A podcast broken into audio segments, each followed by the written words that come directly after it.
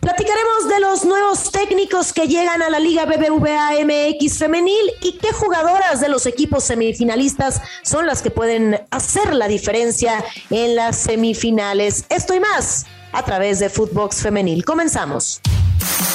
Footbox Femenil, un podcast con las expertas del fútbol femenino, exclusivo de Footbox. Hola, hola, ¿cómo les va? Los saludo con mucho gusto. Bienvenidos a Footbox Femenil, un espacio dedicado 100% totalmente para platicar de mujeres, sí, de la Liga BBVA MX femenil, principalmente del desarrollo de esta y de todos los temas que están relacionados con el fútbol femenil nacional e internacional. Los saluda con mucho gusto Brenda Flores. Recordarles a todos ustedes que nos pueden seguir a través de nuestras redes sociales y que este y todos los podcasts los pueden escuchar de lunes a viernes a través de Footbox, eh, un, espacio eh, exclusivo de Footbox. Y bueno, hoy tenemos temas interesantes interesantes porque ya les habíamos platicado referente a cómo se está desarrollando esta liguilla, quiénes son las jugadoras más destacadas y evidentemente los equipos que están en las últimas instancias, en las semifinales. Sí, señoras y señores, Tigres, Atlas el América que logra por ahí colarse y por supuesto las rayadas de Monterrey. Y bueno, hoy platicaremos de lo que pasa en este torneo después de que no se dan los resultados. Y es que en primera instancia a quien se voltea a ver es a la estratega o a la estratega cuando no se dan los buenos resultados. Los primeros que son destituidos de los cargos son evidentemente los técnicos y bueno, el primer estratega que dejó su cargo de cara al clausura 2022 fue Juan Carlos Cacho, así lo comunicó el Club Puebla en sus plataformas. La vacante que dejó disponible Cacho fue ocupado por Pablo Luna, quien tiene experiencia en categorías formativas de la Liga MX X Puebla, un equipo con muchos altibajos y eh, principalmente a quien se culpa o a quien se voltea a ver por esta falta de buenos resultados es al estratega. Miguel Hernández destituido de Mazatlán y el eh, cargo lo tomará Juan Carlos Mendoza, que será el nuevo estratega. Su tercer torneo resultó desastroso, fue víctima de los cambios en la plantilla, finalizaron en la penúltima posición con seis unidades y además fueron la peor ofensiva con solo seis goles y la segunda peor defensiva con 40 anotaciones en contra. Qué números, qué complicado mantener a un equipo en la cima y sobre todo sabemos que los rivales a vencer son los equipos del norte, Guadalajara, los de Guadalajara, también por supuesto Chivas, Atlas, América, y de repente estás en las últimas posiciones de la tabla, bueno, con quien se van es contra el técnico. Semanas después de la destitución de Hernández, la directiva de las cañoneras nombró a Juan Carlos Mendoza, quien estuvo al frente de Toluca Femenil en un par de etapas, mismas en las que comandó a las Escarlatas a la liguilla. ¿Y quién más? El adiós, sí, el adiós.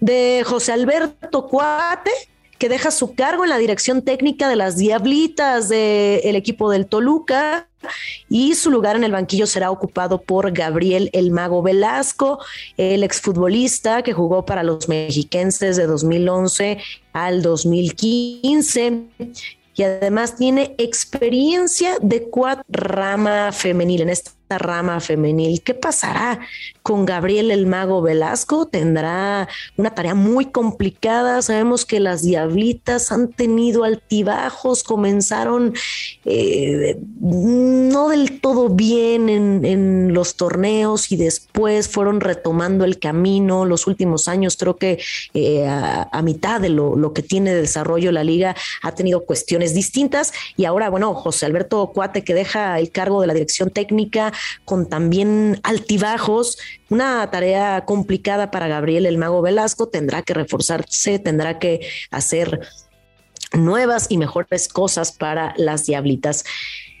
Y la pregunta es si las oportunidades a técnicos con experiencia solo en inferiores es eh, positivo. ¿Será que estas oportunidades a técnicos con experiencia experiencia en inferiores es positivo. Yo creo que deberían de abrir el panorama, la cartera, eh, la, baraja de, estrategas. Es muy complicado encontrar a alguien que tenga experiencia en eh, categorías menores y sobre todo ponerlo en práctica, que se le dé esta oportunidad, este seguimiento. No se respeta tanto el proceso eh, en la rama femenil con estos equipos, con los equipos de media tabla para abajo.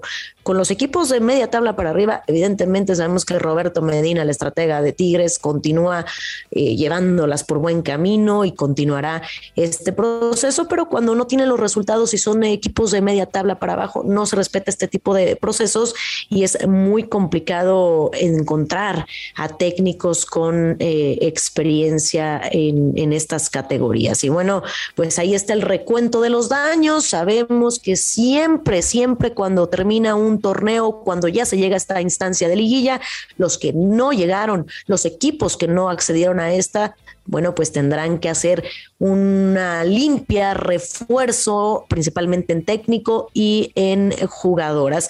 Y hablemos de las eh, futbolistas, justamente hablando de jugadoras, de las futbolistas más destacadas, las que van a brillar en estas semifinales. Ya se lo decíamos, ya están los equipos instalados del norte, tanto Tigres como Rayadas, América y el equipo de, de Atlas. ¿Cuáles son las figuras a seguir eh, en estas semifinales? Bueno, pues vamos con esta cápsula que nos preparó nuestra compañera Mari Carmen Lara de las jugadoras que pueden hacer diferencia para cada equipo en estas semifinales de la liga. Vamos a escuchar.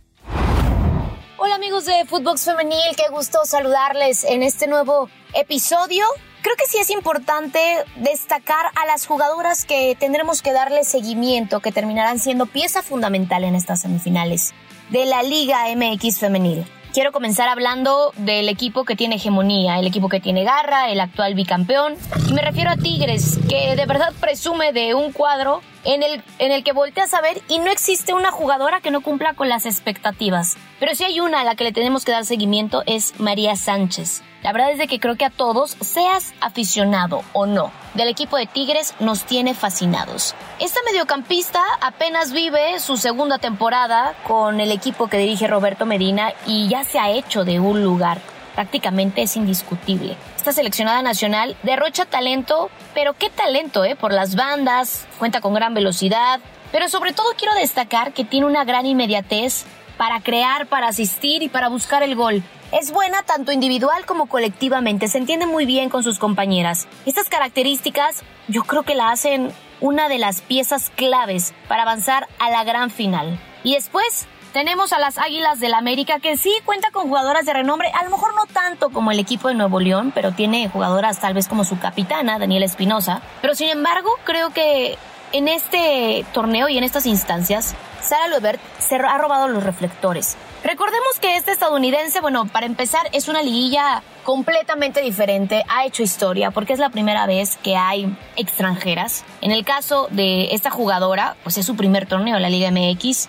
Recordemos que debutó en la séptima fecha con las de Cuapa y después viene la lesión que le cuesta se recupera de manera lenta, regresa prácticamente al cierre de la temporada regular, en la fecha 15 exactamente, y de ahí no perdió más tiempo y demostró la calidad que tiene, terminó enamorando a los aficionados de las Águilas del América, hace muy bien las cosas, es una jugadora que entiende muy bien el terreno de juego, tiene muy buena lectura al frente, también la veo como una jugadora importante para avanzar a la gran final. Y del otro lado de la llave, pues tenemos a Monterrey, que cuenta con jugadoras también de gran talento, seleccionadas nacionales, pero si hay una jugadora que ha marcado también diferencia es Rebeca Bernal. La defensa ha sido parte de este cuadro desde el inicio de la liga. Esto es lo que tienen estos equipos del norte, que están consolidados, que ya tienen la base. Cada semestre, digo, independientemente del talento que demuestran en el terreno de juego, creo que el tema del liderazgo dentro y fuera de la cancha es lo que hace que marque la diferencia, cómo habla con sus compañeras, el tema de ese temperamento y la calidad que tiene también dentro del terreno de juego. Yo la veo como alguien muy importante para el equipo que dirige Eva Espejo. Y del otro lado, pues se encuentran nada más y nada menos que las rojinegras del Atlas. Un equipo que ha crecido, que ha venido de menos a más, que crece a pasos agigantados. Y ahora con quién? Con una jugadora como Alison González, que es pues tu arma letal. Ya todo el mundo la conoce, apenas tiene 19 años y ya, ya es una referente de la liga. Lo hizo muy bien incluso con Tigres, sale a buscar esta aventura, ahora creciendo con el equipo de las rojinegras, ha tenido varios reconocimientos, pero sobre todo me gustaría destacar que algo que podría marcar la diferencia en este duelo, ella es alguien que tiene olfato goleador, sabe la oportunidad, la busca, no es alguien que esté esperando solamente que alguien le pase un centro, es alguien que puede generarte, que te crea una jugada. Por eso, Aligol será pieza importante y fundamental también para el equipo de las rojinegras del Atlas. Hay las jugadoras que hay que darle seguimiento en estas semifinales de la Liga MX Femenil. Les mando un fuerte abrazo. Díganme ustedes quién creen que sobra o falta. Nos escuchamos muy pronto. Abrazo. Y bueno, ahí está el recuento de las jugadoras María Sánchez de Tigres, Sara Lubert de América, Rebeca Bernal de Monterrey y Alison González por parte de Atlas. ¿Quiénes podrán hacer la diferencia? Yo creo que estas cuatro jugadoras pueden aportar algo muy importante a su equipo. María Sánchez Sabemos que es una gran jugadora, tiene una izquierda privilegiada, se aventó un doblete entrando de cambio en el partido de vuelta de Cruz Azul, hace la diferencia en los últimos minutos. Es eh, para mí una de las mejores jugadoras y me atrevo a decir que la mejor jugadora no solo de la Liga MX femenil, sino de México. Así con estas palabras creo que esta jugadora puede hacer un revulsivo y la diferencia para que Tigres sean las tricampeonas. Sara Lubert evidentemente ha venido a revolucionar al equipo del América, esta extranjera que ha aportado, apoya, recupera, eh, es, muy explosiva, no se cansa, está corriendo eh, durante todo el partido y también puede darle una cara distinta a las Águilas del América. Rebeca Bernal es una jugadora eh, defensa que hace goles, seis goles en esta campaña, una líder. Creo que además de decir Emon Cibáez que es la goleadora, tenemos que voltar a ver la defensa, porque si tu defensa está bien ordenada, a partir de eso puedes obtener buenas cosas. Rebeca Bernal me parece que es una jugadora increíble y que podrá darle eh, vida a este equipo. Y Alison González, ¿qué decir de Alison González, la goleadora del equipo Atlas, que se ha entendido perfectamente con Fabiola Ibarra, que no solo dependen de ella, porque también proporciona la pelota, es compartida con sus eh, compañeras y creo que también puede hacer una gran diferencia. Además, seleccionada mexicana, ya hizo sus primeros goles con selección mexicana, entonces está encendida la delantera rojinegra. Así la situación, bueno, pues hay que mantenernos al tanto de qué van a hacer estas jugadoras principalmente y todos los equipos que estarán en las instancias de semifinales y por supuesto aquí les estaremos dando todos los detalles. Nos tenemos que despedir. Muchísimas gracias por habernos acompañado en Footbox Femenil. Ya lo saben, aquí platicamos del día a día de lo que acontece en el mundo del fútbol femenil nacional, internacional las jugadas, eh, jugadoras más destacadas, las jugadas más destacadas, por cierto, también, y en entrevistas no pueden faltar en este espacio. Nos despedimos, no olviden escucharnos en Spotify, además seguirnos de lunes a viernes, síganos también en nuestras cuentas personales arroba Brenda Flowers y nos pueden encontrar, pueden encontrar a Footbox en todas las redes sociales. Escríbanos, me despido, Brenda Flores, esto fue Footbox Femenil, hasta la próxima. Footbox Femenil, podcast exclusivo de Footbox.